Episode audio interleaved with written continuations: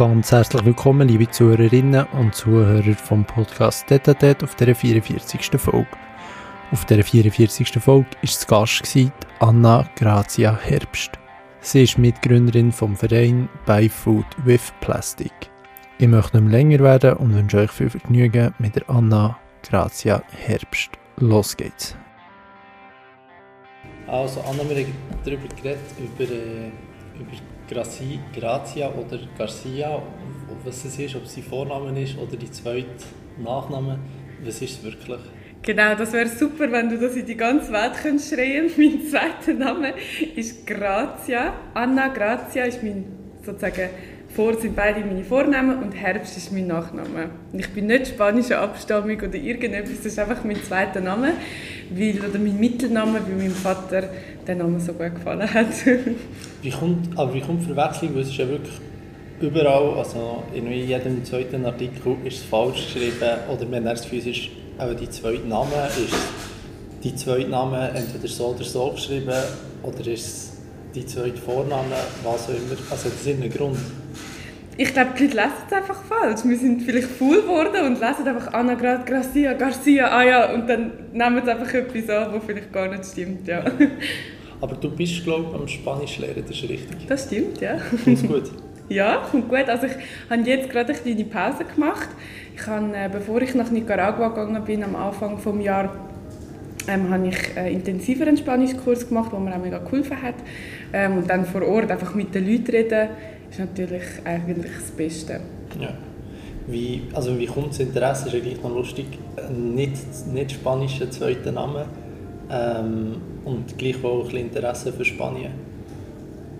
Ich würde sagen, das hat eigentlich nichts miteinander zu tun. Nicht wirklich? Nein, nicht wirklich, ist Zufall. Ja, ja mein, mein Versuch, Spanisch zu lernen, ist irgendwie ziemlich gescheitert. Mhm. Ähm, falls, ihr, falls ihr einigermaßen leicht Spanisch lernen, oder geht es so? Ja, ich finde es eigentlich, also ich hatte äh, Italienisch in der Schule, gehabt, was ja, mir gehabt, eigentlich noch geholfen hat.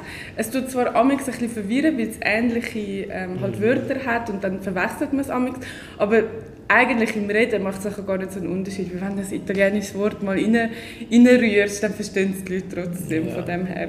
Und die meisten, wenn wir Spanisch, Portugiesisch oder was auch immer reden, verstehen meistens so die anderen Sprachen genau. von dem her. Und genau. Und genau. Das Wie lernst du Spanisch?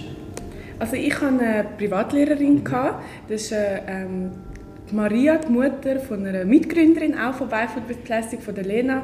Sie ähm, tut Spanischkurs geben und sie unterstützt eigentlich uns als ganzes Team. Also viele ähm, oh, okay. von unserem Team sind bei ihr in, die, äh, in den Spanischkurs gegangen und sie macht das wirklich one-to-one, -one, ähm, wo ich halt das Gefühl habe, so lernt man eigentlich wirklich am meisten, weil du musst reden. Ähm, sie redet auch, sie ist ursprünglich Spanierin ähm, und reden dann auch, einfach auch durchgehend Spanisch mit dir, was natürlich mega hilft. Also ich kann sie nur empfehlen. Ja. Und jetzt für, für Leute, die, die jetzt zum Beispiel sie nicht kennen oder fast schon irgendwo kommen, es uns gibt, mit irgendeiner App könnte man Spanisch lernen oder ähm, ist am besten wirklich irgendwie, eben wie du sagst, eins zu eins mit einer Lehrerin. Ähm, ja, was hast du das Gefühl? Es gibt tatsächlich ein ähm, eine Plattform, ich habe jetzt aber leider den Namen vergessen, ich müsste es nachher noch mal schnell googlen, ähm, wo ich mal Englischkurs genommen habe, um einfach noch ein bisschen das mhm. professionellere Englisch lernen. Und dort schaffst du eigentlich mit Lehrern von der ganzen Welt zusammen und kannst so ähm, Du kannst auch so Kurs buchen, wo du dann halt einfach online per Zoom eigentlich deine Kurs machst und halt mega individuell kannst sagen, auf was du dich fokussieren willst. Bei mir war es jetzt zum Beispiel gewesen, professionellere englische Vorträge zu halten. Also mega spezifisch und dann habe ich mich mit so einem Engländer aus Manchester habe ich mich äh, drei, vier Mal getroffen und habe ähm, vor allem halt über with Plastic mit ihm auch geredet äh, auf Englisch und haben das ein bisschen verbessern also, Aber ich weiß jetzt gerade gar nicht mehr, wie die Plattform heißt. Seid ihr das etwas? Es gibt ja relativ viele ja, so Apps. Gibt es mehrere, ja. Ja, das schon das Gefühl, ja. ja. Also es gibt sicher gute Apps, ja. ja. Ähm, hast du noch vor, eine weitere Sprache zu lernen? Ja, Kommt darauf an, wo du als nächstes hergeht mit bei, bei Food with Plastic. Ja, voll. Also ich bin mega offen, neue Sprachen zu lernen. Ich finde, das ist auch wirklich so der Schlüssel, um halt Connection können aufzubauen mit anderen äh, Kulturen. Ja. Ähm, darum bin ich mega, mega offen dafür und äh, würde das mega gerne. Ja, irgendwie ist ja eben, Ahnung, jetzt irgendwie halt im Chinesisch wäre wahrscheinlich so Nah oder Mandarin wäre so das naheliegendste, dass man das mal noch lernt. Aber das ist schon mal so ganz etwas anderes. Das ist wirklich ganz etwas anderes, ja. Ja. Ähm, jetzt mal neben Spanisch, was beschäftigt dich aktuell so? Mich beschäftigt momentan ähm, unsere neue Fundraising-Kampagne von Buy Food with Plastic. Und zwar ist das die World Changing Campaign 2.0, wo wir ähm, im Dezember werden lancieren. Und dort geht es eigentlich darum, dass wir für Buy Food with Plastic Gelder sammeln können wo wir äh, in den nächsten drei Jahren in Nicaragua, Ghana und Indien können einsetzen können. Und da sind wir jetzt an einer Landingpage dran, ähm, weil unser Ziel ist, dass wir eigentlich Fundraising machen für jenste Bereiche, also ob das ist für Firmen, Stiftungen, Privatpersonen, dass das eigentlich alle gleichzeitig kann erreichen mit einer Page. Und ähm, ja, dort sind äh, der Khalil, ich und das Team Vollgas dran, ähm, die jetzt so schnell wie möglich online zu stellen. Ja, und kommt gut? Ich glaube schon, ja. das heißt, das heißt, um das Team, vielleicht mal um das zu erklären und ein bisschen zusammenzufassen, wer ist das Team? Genau, also wir haben ähm, lokale Teams in Nicaragua, Ghana und Indien, wo wir tätig sind. Das heißt, die unterstützen uns dabei, ähm, die Events zu organisieren. Uns ist, äh, für uns ist ganz wichtig, dass wir dort mit Einheimischen zusammenarbeiten, weil wir sind nicht in dieser Lage, dort hin zu gehen und zu sagen, hey, so und so läuft es. Oder wir sind dort mega darauf angewiesen, dass die Locals uns sagen, was dort funktioniert vor Ort.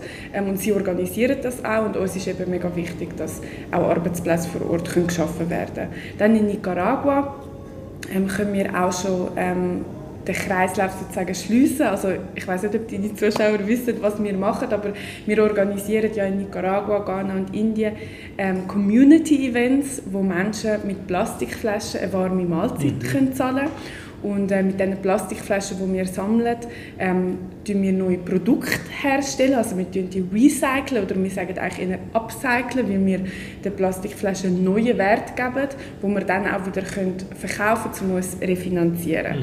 Und unser Ziel ist, dass wir den Kreislauf in Nicaragua, Ghana und Indien können schliessen können.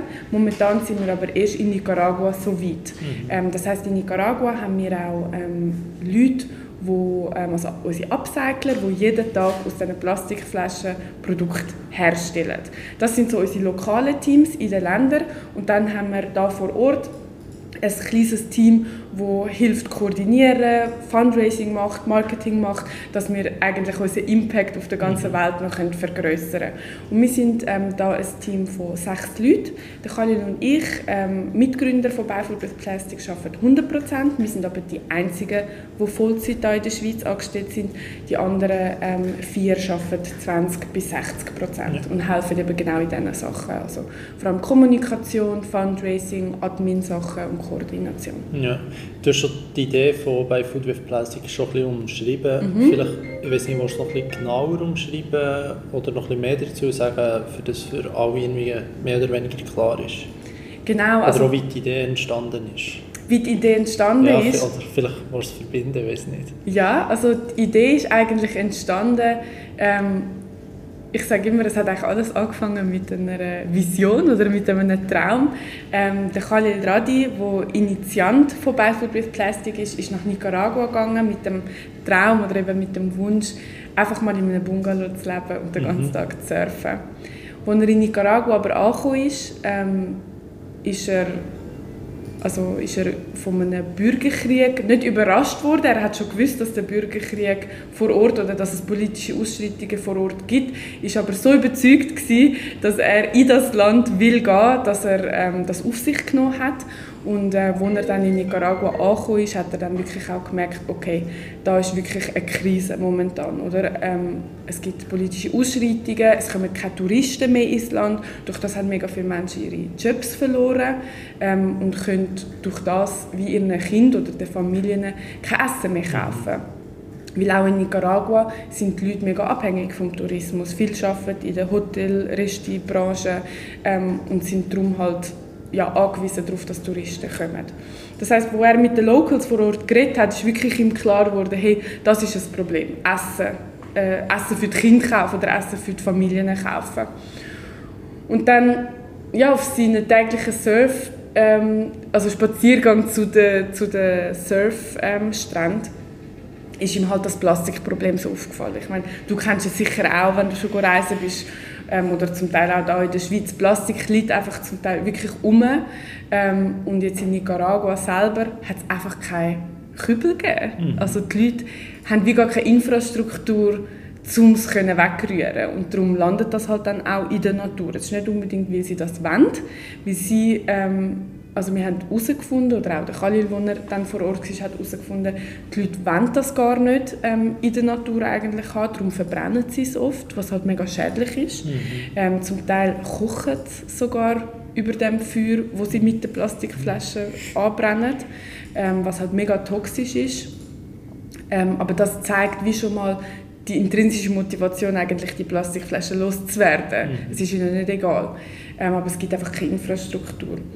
Und der Khalil sagt immer, ja, ihm ist dann wirklich einfach, er hat einfach überlegt, er hat viel Zeit gehabt, ähm, zum, zum auch kreativ können sein, hat sich sehr verbunden mit der Natur gefühlt und mit diesen Leuten dort und hat wie die Idee ist wie zu ihm gekommen, ja wieso nicht die zwei Probleme eigentlich wie miteinander verbinden, das Hungerproblem, vielleicht auch die Depression, die dort in diesem Land momentan ähm, da war, plus eben das Plastikproblem. Die Menschen haben Zeit, sie haben keine Arbeit, sie können Plastikflaschen sammeln und können mit dem anstatt mit Geld für warme Mahlzeiten zahlen.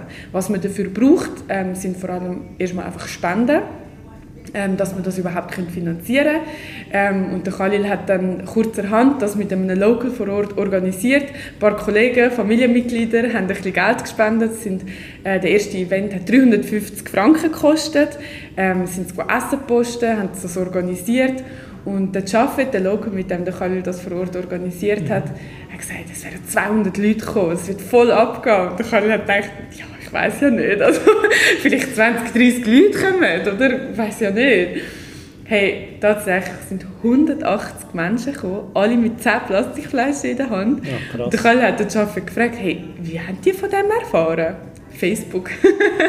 er hat es einfach auf Facebook ähm, hat er das postet und wir haben jetzt herausgefunden, im Nachhinein eigentlich jede Community oder jede Nachbarschaft sozusagen ähm, dort hat eigentlich mindestens jemand hat eigentlich ein Smartphone, wo dann die ganze Familie oder die ganze Nachbarschaft kann informieren kann, wenn etwas ist. Also es hat nicht jeder ein Smartphone, aber sie bleiben schon informiert durch das.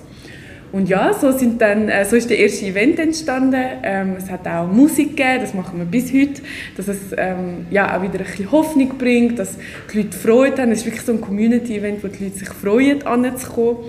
Ähm, und dann haben sie eben anstatt mit, äh, anstatt mit Geld, haben sie können mit Plastikflaschen warme Mahlzeiten zahlen. Und wenn wir schon alle zusammen haben, ähm, können wir sie natürlich auch gut sensibilisieren auf das Thema, eben, ähm, halt vor allem ihnen auch zeigen, wie kann man sonst noch mit dem Plastik umgehen, was kann man machen. Ähm, ja, aber schnell haben wir halt auch eben gemerkt, man kann ihnen noch so gut sagen, was sie mit dem Plastik sollen machen Wenn es keine Infrastruktur gibt, kannst du noch so viel bilden und äh, es ist sensibilisieren. Ein, wie ein strukturelles Problem jetzt in genau. Nicaragua. Ich weiß nicht, ob das überall der Fall ist. Gibt es auch irgendwie Lösungsansätze oder Hoffnung, dass das ändert? Ähm, oder eigentlich gar nicht? Also es gibt in den größeren Städten gibt's schon so sage ich mal, Institutionen, die so sich annähern am mhm. Recycling. Ähm, es gibt eine Firma, die heißt Reciclaje Nicaragua, äh, wo aber eigentlich nicht recycelt. Sie tun einfach äh, den ganzen Müll, also nicht nur Plastikmüll, sondern generell Müll, tun sie äh, zusammenpressen und dann aber nach Honduras oder in die USA schicken. Sie nennen sich aber eine Recyclingstelle, aber eigentlich machen sie kein, betreiben mhm. sie kein Recycling. Gut, das wäre noch ein erster Schritt, dass es nicht mehr in der Natur landet. Genau. Ja. Das ist schon mal der erste Schritt, klar. Ähm, aber das ist halt in der Hauptstadt. Äh, jetzt dort, wo wir tätig sind, das ist ähm, drei bis vier Stunden entfernt von der Hauptstadt. Ja. Und die Leute haben gar kein, also zum Teil gar kein Auto. Es ist wirklich extreme Armut dort. Das heißt, sie hätten jetzt gar nicht den Zugang, um dort können ihre Plastikflaschen anzubringen. Und so ist uns eigentlich dann auch bewusst worden, hey, wir müssen dort eine Infrastruktur bringen. Das ist eigentlich die Lösung, oder? Und dann können wir eigentlich auch ja, weitergehen und mehr Weglösungen bringen und ihnen mehr Alternativen aufzeigen. Aber wenn es wie gar keine grundsätzliche Infrastruktur gibt, können wir wie nicht weitermachen. Mhm. Ja, auf jeden Fall noch zu der Entstehungsgeschichte. Das ist wirklich eigentlich vom Khalil so als als privates Projekt entstanden ähm, er war drei Monate im ganzen Nicaragua und hat das einfach monatlich durchgeführt, also dreimal im Ganzen. Ist dann zurück nach Zürich gekommen, hat da sein Studium gehabt, ähm, hat weitergearbeitet und eigentlich gedacht, okay, das ist jetzt wie einfach dort gewesen, oder? Genau. Ja. Ähm, schon nur, aber als er in Nicaragua war, habe ich zum Beispiel von dem erfahren und ich bin nicht die Einzige. Ähm, ich bin mit dem Khalil nämlich schon in die Primarschule gegangen ähm, und habe ihm immer noch, also wir haben das immer noch halt auf Social Media gefolgt. Ich habe das auf Instagram gesehen und habe gerade gefunden, wow, ich finde das so eine coole Idee ich bin dabei. So, mhm. egal was du brauchst oder was, was das Projekt braucht, ähm, ich wollte mich mega gerne engagieren. Ich habe dann auch gespendet, mit organisatorischen Sachen geholfen, habe schon ein bisschen in der Kommunikation, so, was Social Media angeht, äh, mitgeholfen. Und dann ist aber eigentlich wie klar gewesen, gut, das ist jetzt wie gewesen, ist auch okay. Ähm, und der Turning Point, dass wir dann eigentlich weitergemacht haben mit dem, war, wo der Jaffet, der Local, mit dem der Khalil das vor Ort organisiert hat, mhm. ihm angerufen hat und gesagt hat, hey, Kind, klopfen an meine Haustür mit Plastikflaschen in der Hand und fragen, wann der nächste Event ist. Okay. Und das ist für uns dann wirklich so gewesen, wow, okay, das Bedürfnis ist wirklich da, wir können etwas bewirken mit diesen Events vor Ort let's do it. Mhm. Und ähm, wir sind dann äh, das Fünfte gewesen, also es ist der Khalil, ich, die Lena Götsch, die Lena Hauptmann und Xenia Meyer. Wir, das Fünfte, haben dann den Verein Beiflug with Plastic im Oktober 2018 gegründet. Und seitdem ja, regelmäßig die Events in Nicaragua weitergemacht. Wie ich schon gesagt habe, jetzt auch eine Infrastruktur in Nicaragua aufgebaut und sogar ähm, nach Ghana und Indien expandiert. Also es gibt das vierjährige Jubiläum. Genau. Klar. Sehr schön. ja. Ähm, was ist, also du hast gesagt, Kinder sich an die Fenster klopfen. Was ist wie das größere Bedürfnis, der Plastik loszuwerden oder das Bedürfnis nach Essen? Ich denke, für sie kommt auf jeden Fall das erste, also das erste Bedürfnis ist sicher das Essen. Mhm. Das Essen und ich würde auch sagen, das Bedürfnis nach so einem Community-Event, einfach nach etwas, wo etwas läuft. Wir kennen das ja alle. So soziale Events machen einfach glücklich, sie verbinden einen und Essen verbindet eben auch. Mhm. Und die Community-Events, Community Events ist eben noch wichtig. Das ist nicht einfach nur eben so, man kann sich das nicht einfach vorstellen wie ein Austausch Plastik essen und dann gehen die Leute wieder, sondern es ist wirklich, die Leute haben Freude, bleiben dort, sie tanzen, sie spielen, sie, sie lachen miteinander, sie essen miteinander und das ist halt etwas, was mega verbindet und sonst, das ist halt mega auf dem Land, wo wir jetzt in Nicaragua tätig sind, dort läuft sonst nicht viel. Ja.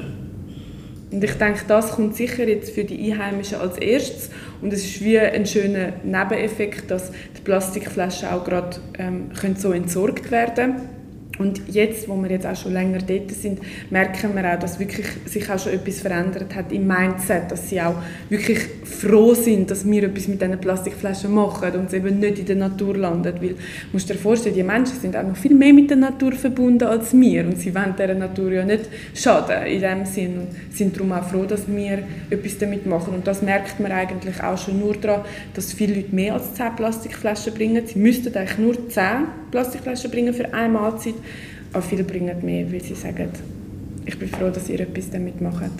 Ja, der Gedanke dahinter, irgendwie für das, hat er auch schon irgendwie an die Regierung gedreht oder ja, irgendwie so Bestrebungen dass da irgendetwas passiert? Ähm, also momentan sind wir einfach mit den lokalen Community Leadern, mhm. wo auch von der Regierung eingesetzt sind, ja. ähm, sind wir in Kontakt und sie helfen also uns auch. Also zu denen über die Regierung oder die Nein, ja. wir kommen eigentlich über ähm, also vor Ort, einfach weil wir mit der Community Kontakt haben, kommen wir an die Community Leader ja. an oder wir fragen, wer ist der Community Leader, wir treffen uns mit denen, wir erzählen ihnen unsere Geschichte, wir fragen sie, können wir so etwas machen, wie, in welchem Umfang könnten wir das machen, willst du mithelfen und versuchen dort wirklich zusammen Lösungen zu finden. Ja. Also oder? um das zu verstehen, die Leute organisieren sich dort wirklich so in Communities, ähm, wo sie zusammenleben, oder wie muss man das verstehen? Genau, also jetzt in Nicaragua ist natürlich jetzt wirklich in jedem Land, wo mhm. wir tätig sind, auch ein bisschen Klar, anders. Ja. Aber in Nicaragua ist es wirklich so, dass zum Teil die Distanzen, wo die Leute leben, recht weit entfernt ist. Und wie ich gesagt habe, haben sie auch kein Transportmittel, ja. also sie sind meistens mit dem äh, zu Fuß ja. unterwegs. Das heißt, es sind dann wirklich so kleinere Communities, wo mit einem Umfang von, ich weiß jetzt gar nicht genau, wie viele Kilometer halt leben und die sind dann wie eine Community. Und wir sind momentan in Nicaragua in vier Communities ja. tätig. Wo ihr das wie macht. Genau. Was ich mir überlegt habe, ähm, es könnte ja auch, also ich habe mir das irgendwie ist es für mich so gewesen, wie hier halt ins Restaurant gehst und dann kannst du ins Restaurant reinlaufen mhm. und sagst, hey, ich habe kein Geld dabei, aber ich habe 10, wie du jetzt sagst, Plastikflaschen mhm. und zahlst mit dem eben für dein Essen. Mhm. Wäre das auch mal irgendwie ein Gedanke? Oder ist es halt einfach wie so weit entfernt, dass es noch gar nicht realistisch, realistisch ist. Also meinst du jetzt so ein Resti zu machen oder auch hier in der Schweiz tätig Mehr halt irgendwie das, ich weiß nicht, wie, wie man zu diesem Punkt käme, nein, nicht hier in der Schweiz, aber in, in Nicaragua zum Beispiel, mhm. dass man das wie irgendwie könnte schaffen könnte, dass eben zum Beispiel auch das Restaurant auch machen mhm. und dann könnte man wie zu diesem Restaurant gehen und dort äh, kann man mit Plastik zum Beispiel zahlen. Ja. Oder dass man ein bestehendes Restaurant, wo man normalerweise ganz normal mit Geld oder was auch immer zahlt, kann hergehen und dort mit Plastik zahlen. Weil so jetzt wird es ja organisiert wie, es gibt, sagen wir am 30. November mhm. gibt es in dieser Community Essen für Plastikflaschen und dann wird das Essen organisiert. Aber es ist nicht immer so, dass man dort mit Plastik vorbeigehen kann. Mhm. Ja, dort sind wir tatsächlich äh, auch schon dran. Also das ist unsere Idee, dass wir ähm, das jetzt auch mal als Pilotprojekt in Indien können probieren können ähm, dass wir dort wirklich so das Resti eigentlich machen können, wo andauernd die Leute genau, könnten ja. Plastikflaschen bringen Es wäre natürlich mega cool, wir könnten noch mehr Plastikflaschen sammeln ähm, und mehr noch das Hungerproblem genau. wirklich anpacken, oder? Ähm, ja. ja, aber es gibt ja, also das Problem von Plastik ist ja nicht irgendwie, oder du findest in den Schweizer Bergen Plastikflaschen mhm. oder in irgendwelchen Städten und Leute, die Hunger haben, das ist ja auch überall eigentlich unabhängig davon mhm. das Problem. Ähm, und um das jetzt, um das Ganze wie größer zu machen, sehen das schon irgendwo als, ich weiß nicht, ob es jetzt eine, eine ja, Idee ich finde es eine mega coole Idee. Und wir sind auch schon über das am Reden und wollen das eigentlich gerne umsetzen. Ja. ja. Wo, wo ist die Schwierigkeit? Bei Barefoot Classic generell? Nein, nicht, nicht, nicht das generell. Also, gerne schnell mehr dazu. Aber jetzt bei dieser konkreten Idee vom, vom Restaurant, wo du eben kannst, ist zum Beispiel hier beim Tibiz, wo du vorbeigehen und eine Plastik bringen mhm. mhm. Äh, sie nehmen das entgegen und du bekommst dafür mhm. Essen. Also oder die Schwierigkeit ist eigentlich Spender zu finden, wo uns sicher für ein bis zwei Jahre, wenn nicht länger, wo wir wie wissen, dort kommt wie Unterstützung. Mhm. Oder? Wie wir müssen die Leute anstellen für das. Wir brauchen einen Ort, Lokalität. Ja. Oder? Und es muss am Anfang einfach von Spenden finanziert sein, dass es sich überhaupt kann tragen kann. Und das ist eigentlich die Herausforderung, weil viele Spender, also auch oft Stiftungen oder Firmen, ähm, halt nur einmalig spendet und wir mit dem eigentlich wie nicht können planen können. Yeah. Oder? Und dann vor allem so Projekte jetzt sind dann halt mega, ja, sind dann schwierig anzugehen, wenn wir nicht wissen, dass für zwei, drei Jahre jetzt dort wie auch eine Finanzierung da ist. Wie, wie finanziert ihr noch aktuell? Momentan ähm, ist es Spenden, mhm. wirklich über Spenden von Stiftungen, Firmen und Privatpersonen. Wir haben auch, äh, man kann auch Mitglied bei Barefoot Classic werden, das heißt auch durch Mitgliedschaften. Ähm, wir wollen das aber wirklich ähm, in den nächsten Jahren eigentlich reduzieren, die Abhängigkeit von Spenden von 100 auf 30 Prozent mhm. und eigentlich die Selbsteinnahmen durch eben Produktverkauf ähm, von den recycelten Flaschen ähm, und vielleicht auch noch andere Produkte eigentlich äh, auf 70 Prozent aufbringen. Also dass wir einfach, wir merken einfach, das ist wirklich die größte Herausforderung, die wir haben, die Abhängigkeit von Spenden. Ja, wahrscheinlich fast bei jeder, ähm, ja, bei allen, allen Projekten, wie jetzt äh, bei Food with Plastic, ist das Fundraising halt ein riesen Problem. Ja. ja. Es ist nicht einfach, es ist herausfordernd. Ja ähm, aber es ist auch mega schön, eben wie ich vorher auch schon gesagt habe, es gibt mega viele Firmen, äh, Privatpersonen oder auch Stiftungen, die das wirklich unterstützen. Und es sind auch nicht alle so, dass sie nur einmalig spenden. Es gibt Stiftungen, Firmen, wo auch wir schon haben mit ihnen zusammenarbeiten, die ähm, das Prinzip ja verstehen und sagen, sie tun uns ähm, lang, längerfristig unterstützen. Und darum haben wir auch schon mega positive Erfahrungen ja. gemacht. Aber es ist sicher etwas, mit dem wir immer zu kämpfen haben, wo wie immer einen Druck auslöst, oder? Ja, und die Relevanz ja, ich glaube vor allem auch die, die wiederkehrenden Spenden, die du damit, wie du sagst, kannst planen Genau. Ja. Ja, das Ähm. kann ich auch wirklich den Spender ans Herz legen, dass es, dass es der Organisation oder der Welt, würde ich jetzt sogar mal behaupten, eigentlich mehr hilft, wenn man sich für etwas wie auch entscheidet und das dann längerfristig unterstützt. Das kann wirklich Wirkung bringen, als einmalige Spenden, die dann mega zerstreut vielleicht sind. Ich meine, ja, also jetzt einfach aus Sicht aus einer Ja, Organisation klar. kann ich sagen, können wir so mehr Impact haben. Wie seid ihr auf, auf, auf Ghana gekommen oder auf Indien? Ähm, Du hast mal in einem Interview auch gesagt, ähm, die Destinationen haben euch ausgewählt und nicht ihr sie. Ja, genau. genau, ich sage das eigentlich noch gerne so, weil das ist auch mega wichtig für uns, dass wir, wir sind wie nicht die, die sagen, okay, in diesem Land braucht es das, in dieser Community braucht es das unbedingt, sondern wir finden, das soll auch wirklich von der Community oder von der Gemeinde oder von dem Slum oder was auch immer, wie auch selber irgendwie die Motivation kommen oder das Bedürfnis überhaupt da sein, oder? Und Indien ähm, ist zum Beispiel wirklich so, also der Shakti Yadav, der ähm, aus Bandub in einem Slum in Mumbai ist, hat uns auf Instagram gesehen, hat uns kontaktiert ähm, und gesagt, wow, das Konzept, das würde in seiner Community genau auch funktionieren. Und ähm, ob wir nicht äh, mit ihm in Indien starten können. Und das war noch vor Corona, gewesen, wo wir ähm, auch noch recht in den Anfängen waren und gesagt haben, ja, grundsätzlich gern, aber also wir müssen halt viel mehr Informationen haben. Wahrscheinlich müssen wir mal nach Indien ähm, reisen, um ihn kennenlernen, um die Community zu sehen, um mehr verstehen, wie das genau funktionieren oder? Wir haben einfach die Kapazität gar nicht gehabt. Also einmal Zeitressourcen. Wir haben dort alle noch ehrenamtlich geschafft ähm, und haben alle noch Jobs nebenbei gehabt. Und gleichzeitig haben wir auch die Geldressourcen gar nicht gehabt, um jetzt äh, das können in Indien starten. Darum haben wir ihm ähm, gesagt, hey, mega cool, aber wir können momentan gerade wie nicht unterstützen. Er ist mega hartnäckig geblieben. Er hat uns, fast jede Woche hat er uns geschrieben. Dann äh, während Corona, wo das gestartet hat, ähm, ist es jetzt der Community oder dem Islam halt noch schlechter gegangen. Hat er sich nochmal gemeldet, hat uns Bilder geschickt, hat uns Budgetpläne geschickt, schon überlegt, wie er das genau könnte machen vor Ort. Und dann haben wir irgendwann gefunden, ja weißt du was, wir probieren das jetzt einfach digital mit ihm aufzubauen. Ich meine, Während Corona haben wir gemerkt, es ist möglich, oder? Du kannst viel digital auch erreichen und musst auch mal ein bisschen improvisieren. Und ähm, ja, auf Vertrauensbasis haben wir wie gefunden, wir tun das einmal mit ihm durchführen. Das Schlimmste, was könnte passieren, ist, dass die, ich glaube, es hat sich um 600 oder 700 Franken, wo wir ihm geschickt haben, um das halt, dass er das vor Ort kann organisieren dass die weg sind. Und das ist so wie wert gewesen. Ähm, wir haben dann auch das Onboarding mit ihm gemacht, also wir haben schon viele äh, Vorkehrungen getroffen, dass das ein Erfolg kann werden, aber am Schluss weiß es nie zu 100 Prozent, oder? Und ähm, ja, es hat dann aber geklappt. Es war mega cool. Gewesen. Ähm, zu dieser Zeit haben wir keine Events durchgeführt, äh, weil halt Corona war, Ja.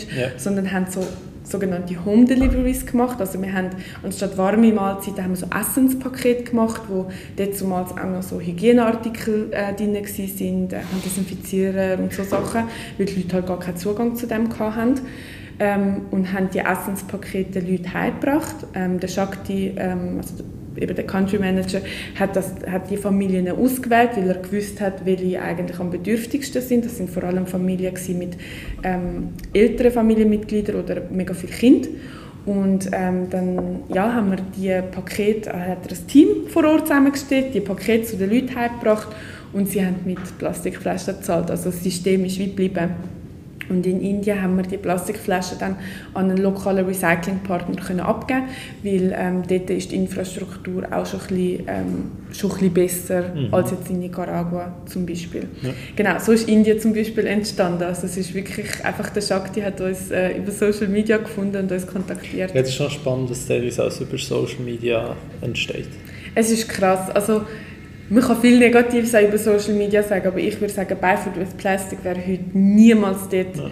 wo es ist, ohne Social Media. Und ich finde es ein mega starkes und positives Tool, das man für ja, positive Veränderungen auf der Welt kann brauchen Ja, jetzt müssen wir es halt einfach richtig benutzen. Ja. Welche Plattformen braucht ihr vor allem? Also unsere ähm, stärksten Pla also Social Media Plattformen sind sicher Instagram und LinkedIn. Ja. Wir sind aber auch auf Facebook und auf YouTube ähm, und auch auf Twitter, aber dort sind wir nicht wirklich aktiv. Ja. ja. Und was hast du wo, wo, was birgt am meisten Potenzial? Es kommt mega darauf an, was du, ähm, welche Menschen du willst erreichen willst. LinkedIn erreichst halt wirklich zum Teil ähm, mehr Firmen mhm. oder auch Privatpersonen, die aber in Corporates arbeiten, ähm, wo du dann so irgendwie den Zugang ja. kannst haben, jetzt für Fundraising. Und Instagram nutzen wir vor allem, also das ist so wie der Fokus und Instagram nutzen wir vor allem auch aus Transparenzgründen, wirklich mitzuteilen, hey, was passiert mit diesen Spenden, was ist vor Ort, Videos zu teilen Zeigen, und halt wirklich genau, dass ja. die Leute wirklich komplett ja, wissen, was machen die eigentlich genau. Weil ich finde, das ist noch schwierig, auch bei den größeren Organisationen, ähm, wo man spendet, dass man nicht genau weiß, wo fließt das jetzt an. Und das ist uns zum Beispiel wirklich erste, erste Prio, dass eigentlich die Spender, Mitglieder, ähm, Volunteers und eigentlich jeder, der mit Biofuel Plastic in Kontakt kommt, weiß, was mit dem passiert. Wir sind dort wirklich mega, mega transparent. Mhm. Wir tun auch alle unsere Budgets, ähm, unsere äh, alle unsere Finanzen wir komplett offenlegen. Wenn, wenn ihr jetzt zum Beispiel in Indien oder in Nicaragua oder in Ghana kochen, wer kocht dort, wie kocht ihr, was kocht ihr mhm. ähm, und wie organisiert ihr das? Mhm. Also das ist immer unterschiedlich, ähm, aber es sind immer Köche von der Community, das sind wirklich Hammer, Hammer Köche, okay. wo Genau, das sind wirklich Leute vor Ort, also ein lokales Team stellen wir zusammen ja. und dort sind äh, Leute, die gut können organisieren können, die gut Admin können machen können, die aber eben auch gut können kochen können. Ja. Also es sind dann halt etwa acht bis zehn Leute, jeder hat eine andere Stärke, oder?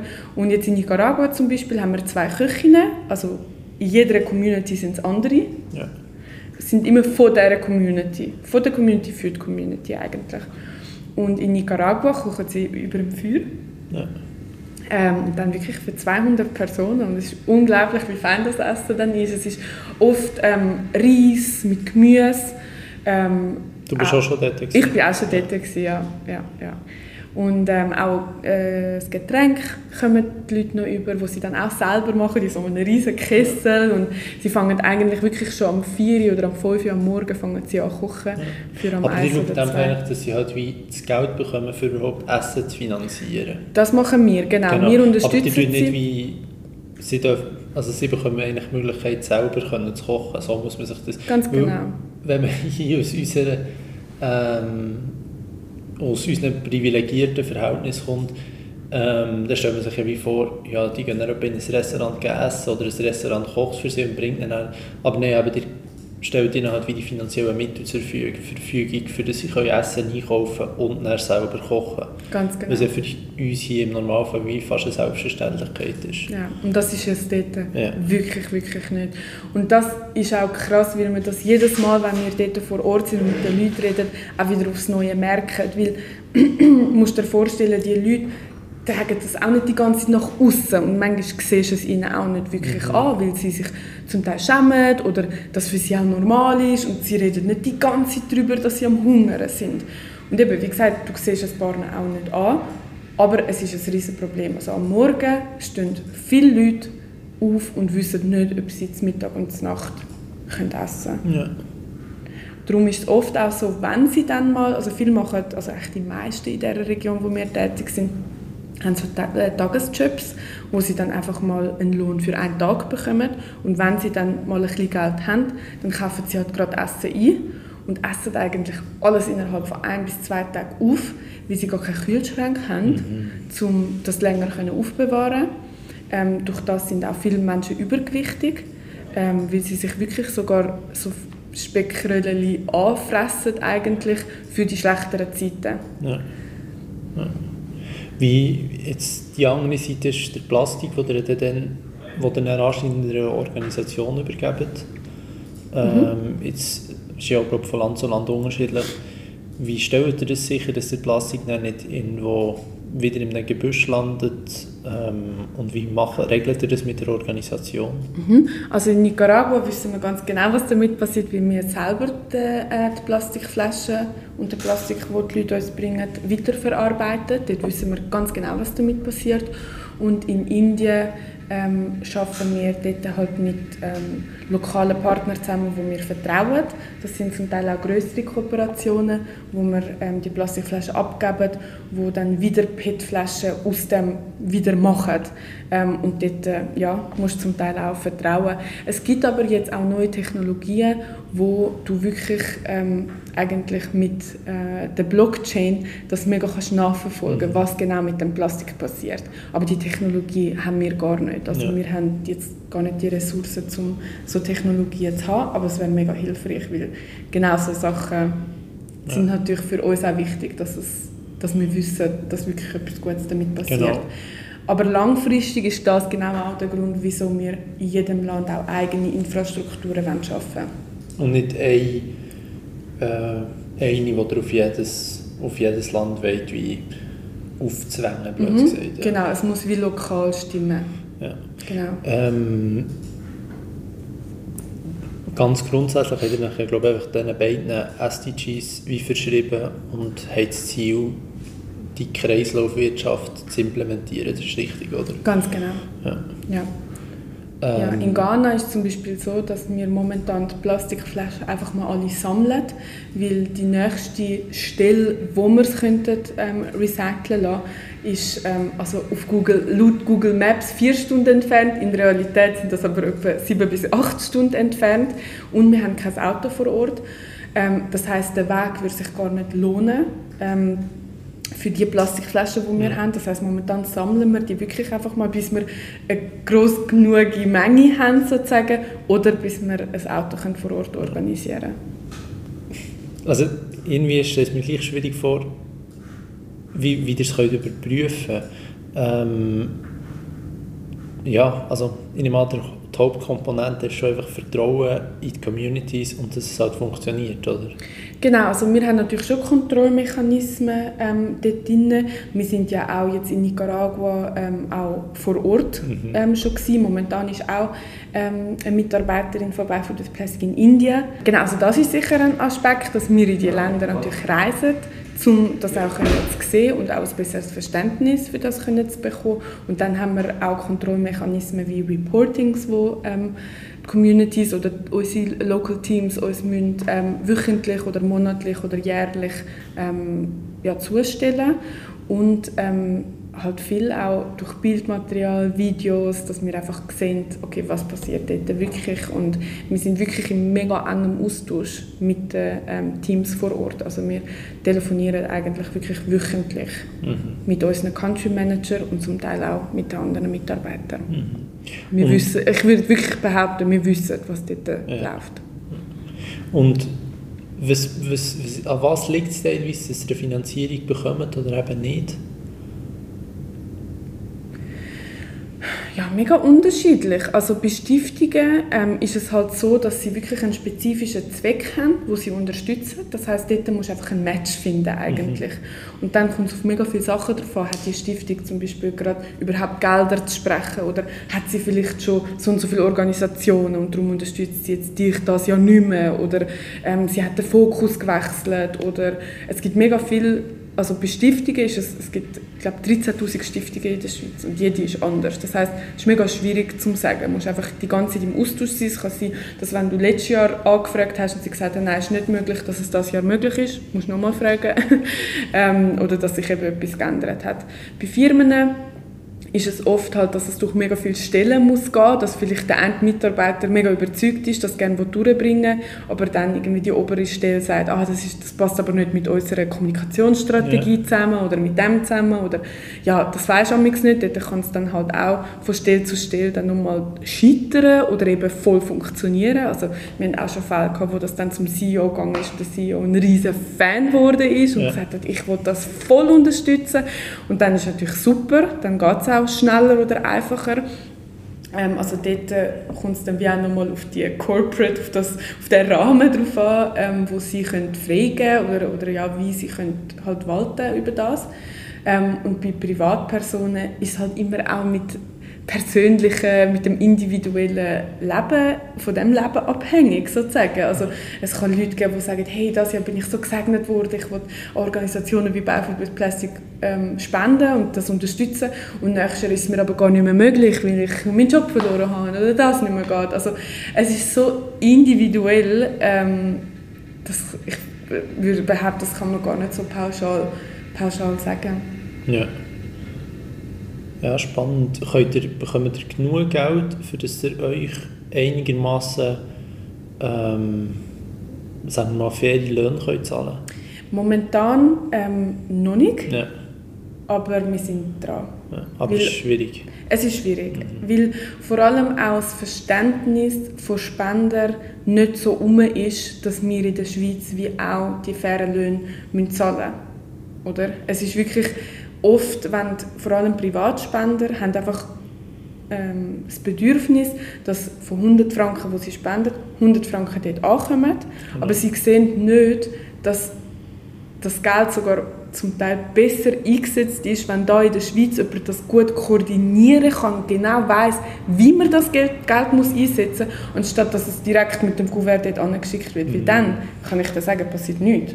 Aber ja, die Problematik das ist ja, oder die Kritik ist ja meistens, dass dann wie die Verwaltung mega viel kostet und nichts beim Projekt selber ankommt. Genau. Äh, was Gegner dieser Kritik? Was ist was? Was Gegner wie dieser Kritik oder was sagst du zu dieser Kritik? Ja, es ist eben genau, also ich glaube, dort ist wie das Verständnis nicht um, wie viel da vor Ort Und das sonst gar nicht funktioniert. Ja, also nicht gar nicht. Ich meine, die Menschen sind nicht, das wollte ich auch sagen, die Menschen sind nicht komplett abhängig von Ja. uns. Die, die können das auch gut selber dort weißt, handeln. Das ist es nicht, aber wir können mega viel Know-how-Transfer halt geben und ja, die Mittel, die wir da haben, sind einfach dort nicht verfügbar. Und dort kann es wie einen Austausch geben, der mega, mega wichtig ist. Und wir haben einfach ja, andere Sachen gelernt, da in unseren äh, Studien und, und Schulen und was auch immer, wo wir einfach auf eine andere Art da in der Schweiz können arbeiten können. Darum ist es mega wichtig, dass wie in, jedem, in jeder Firma oder in jedem Geschäft auch, dass da wirklich ein fähiges Team ist, das nicht gerade wegrennt zum nächsten Job, weil einfach scheiß Löhne gezahlt werden, Mhm. blöd gesagt. Ja. Ja, ja. ja, aber das ist glaube ich schon eine Herausforderung bei all diesen Organisationen. Das sind eben eigentlich halt quasi, wenn du eine sonst eine Anstellung in einer, in einer, Cor- äh, also in einer, in einer Firma würdest, würdest nachgehen, ja, halt x-mal mehr verdienst und ja, dass die Verlockung nicht zu groß ist und trotzdem noch jemand bei, bei so einer Firma arbeitet. Ja. Genau, ich habe eben das Gefühl, viele Menschen, jetzt vor allem auch in der Schweiz, man denkt halt dann wie als erstes Mal an sich, es muss wie irgendwie aufgehen, oder man, also weißt, finanziell. Und darum Genau, ja. geht man dann eher in andere Corporates, anstatt so etwas zu machen, weil man weiß, man muss auch auf Sachen verzichten. Und das finde ich einfach mega schade. Weil wenn wir das mehr würden sehen wie Social ähm, Startups oder Social Corporates, ähm, könnte man das eigentlich mega gut verbinden, oder? Dass man da in der Schweiz faire Löhne kann zahlen kann, wo man gut kann leben kann, aber gleichzeitig halt auch in diesen Ländern, wo man wirklich Impact kann haben. Und wenn man kein ja, fähiges Team da in der Schweiz hat, dann wird es einfach schwierig. Ja. Ja, und da irgendwie, wenn das, ich weiß auch nicht, ob ist teilweise das Problem, dass für, jetzt wenn jemand, das wäre ja keine Spende, aber wenn jemand in, möchte investieren, dass wieder Anreiz total fällt, weil wahrscheinlich nicht in einem Exit möglich ist. Genau, also es wäre halt wie etwas, wo dann weggeht. Also wenn nicht weggeht, weil es passiert ja Impact damit. Es, du kannst wirklich die Welt mit dem eigentlich ein Stückchen be besser Genau. machen, oder? Und das ist eigentlich der Return, wo du bekommst. Ähm, es ist etwas Gutes für uns alle. Und das sehen auch ähm, Menschen. Darum spenden ja Leute auch an Beifall durch Plastik oder an andere Organisationen. Sie sehen den Mehrwert in dem. Ähm, aber ja, ein paar auch nicht. Vielleicht nochmal, damit es ganz klar ist für euch, wenn ihr jetzt ein Event, nehmen wir mal Ghana, Ghana haben wir noch nicht thematisiert, organisiert, wie, wie geht ihr vor? Jetzt mal einfach ganz, ganz kurz zusammenfassen, so Schritt für Schritt. Ähm, geht ihr als erstes auf die Community zu und sagt, dann wenn wir ein Event organisieren, tut ihr als erstes Essen organisieren, ähm, schaut ihr als erstes, wollt machen oder wie ist das so? Checklist, wo ihr äh, abhäkelt, was alles muss passieren Mhm. Also ähm, wie ich schon gesagt habe, sind wir wirklich dort mega auch auf die ähm, lokalen Mitarbeiter angewiesen, dass sie uns dort auch ähm, helfen oder dass wir das zusammen eigentlich organisieren. Das heißt, um jetzt ein neues Event zu starten, ähm, haben wir erstmal einen Call mit den Leuten oder wenn wir vor Ort sind, hocken wir zusammen und schauen erstmal, okay, welcher Tag macht Sinn. Weil es gibt, keine Ahnung, zum Beispiel äh, Ferientage oder so, so nationale Viertage, wo es einfach keinen Sinn macht, dass wir jetzt ein Barefooted Plastic Event machen. Ähm, und es war auch schon mal, gewesen, dass wir dann ein Event gemacht haben an einem Tag, wo gerade ein mega wichtiges, ähm, was ist es gewesen?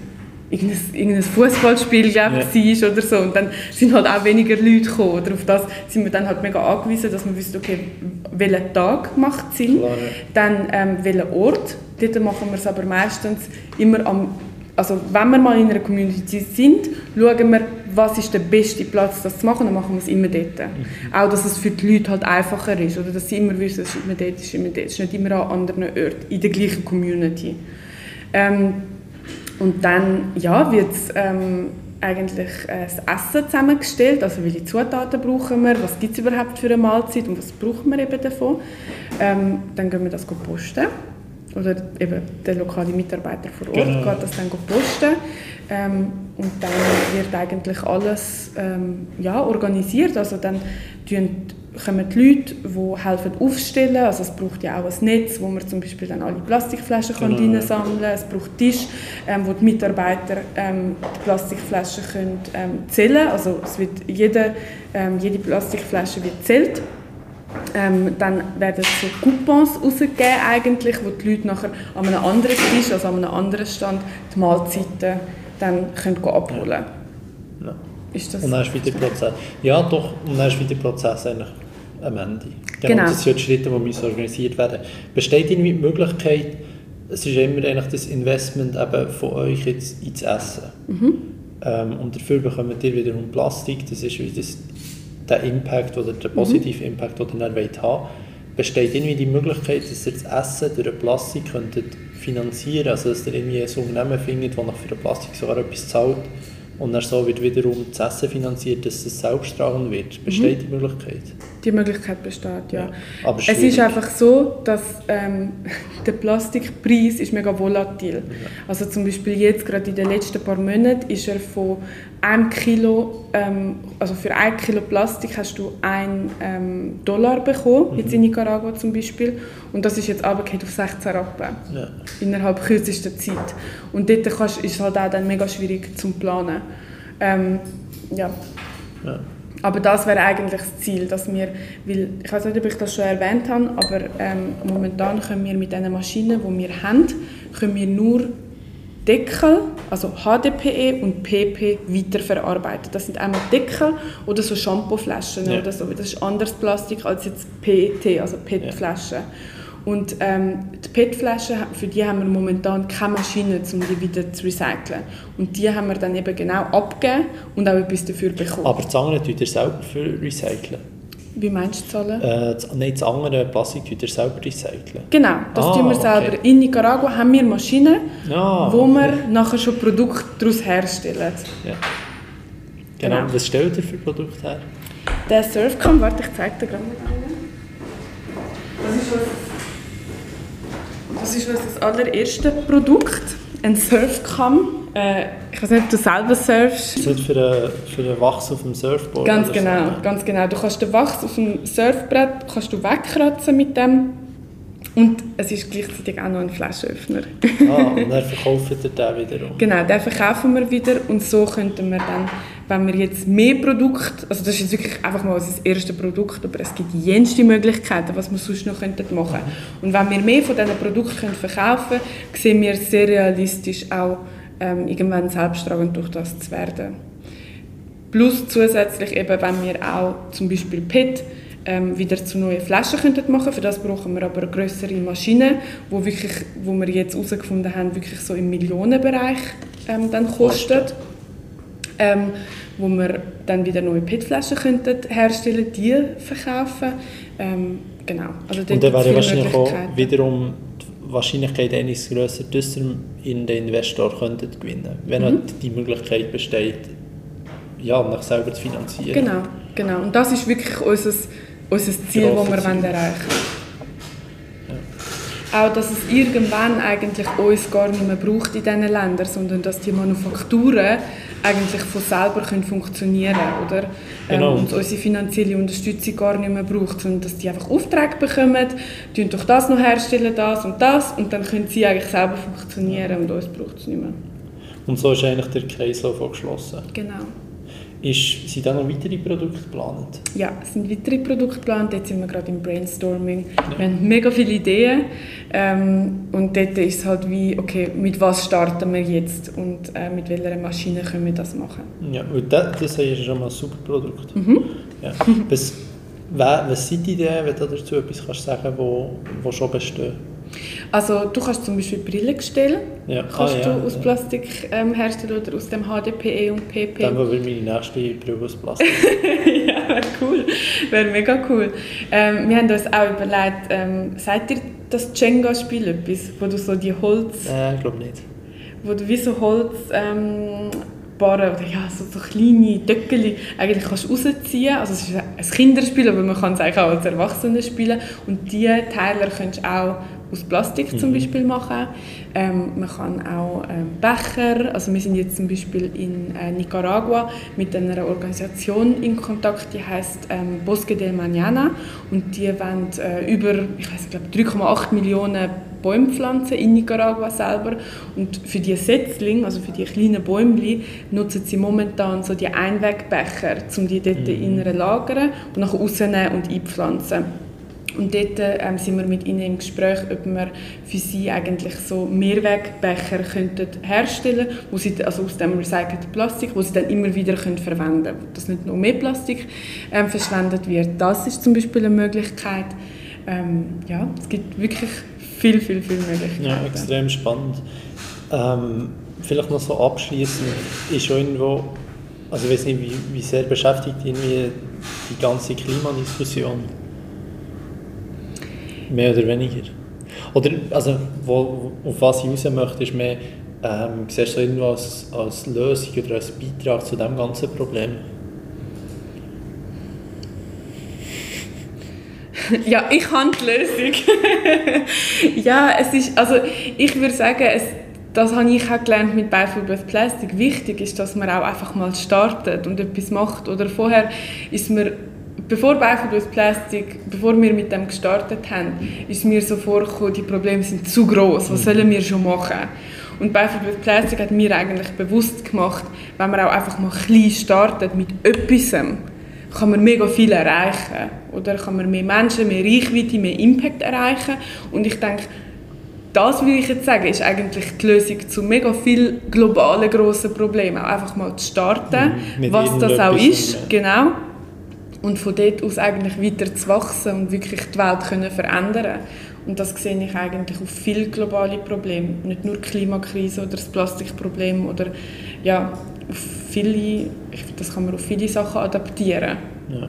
ja, und irgendwo ist ja auch, eben, in dem, dass ich zum Beispiel wieder würdest Flaschen herstellen, ich so wie ich es verstanden habe, wo eine Möglichkeit wäre oder eine, äh, eine Option. Oder eben zum Beispiel so Sättige werden ja wieder Emissionen wie verhindert. Also dadurch, dass der da hier jetzt äh, nicht aus neuem Plastik hergestellt werden Genau.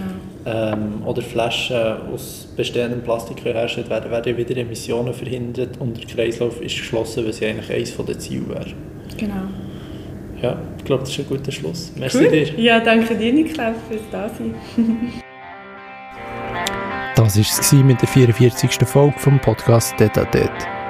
Wenn ihr weitere Infos möchtet zur Anna Grazia Herbst, findet ihr alles auf ihrem LinkedIn, wo verlinkt ist in den Show Notes. Und alles Mögliche zum Verein bei Food with Plastic habe ich ebenso verlinkt, respektive die Webseite habe ich verlinkt. Dort könnt ihr spenden, dort könnt ihr ihre Surfcam kaufen und alles weitere. Findet Infos zu ihrem Projekt und so weiter und so fort. Es würde mich freuen, wenn ihr dem Podcast eine gute Bewertung da auf Apple Podcasts oder auf Spotify. Es würde mich ebenso freuen, wenn ihr das nächste Mal wieder wenn es heisst Podcast Tete Bis gleich auf der nächsten Folge. Podcast Detadet. Macht's gut, ciao zusammen.